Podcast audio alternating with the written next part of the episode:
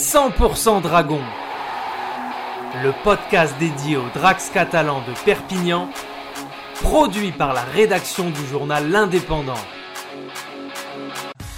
Jeudi 14 avril 2021 pour le round 8 de la Super League, les Dragons catalans recevaient pour la première fois le Toulouse Olympique 13 en championnat.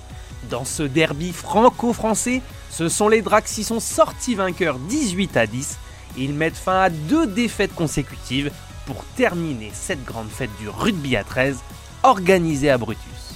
Face à une formation toulousaine enthousiaste et au jeu débridé, les Dracs ont mieux soigné leur maîtrise individuelle dans les face-à-face. Fouadia a réalisé de nouveau un doublé en première période et Joe Chan a lui aussi permis aux joueurs de Steve McNamara de mener 14-6 à la pause.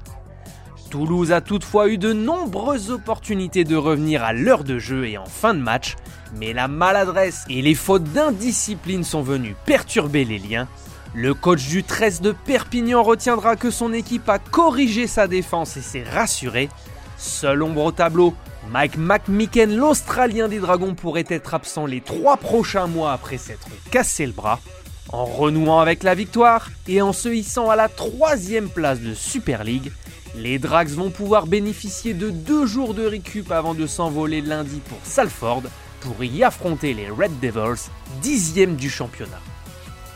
C'était 100% Dragon, le podcast 100% consacré à l'équipe de rugby à 13 de Perpignan, réalisé à partir des écrits de Bruno Antonient pour l'Indépendant. Retrouvez cette émission et toutes nos productions sur Radio Indep et en podcast sur l'indépendant.fr, nos réseaux sociaux et votre plateforme de streaming favorite.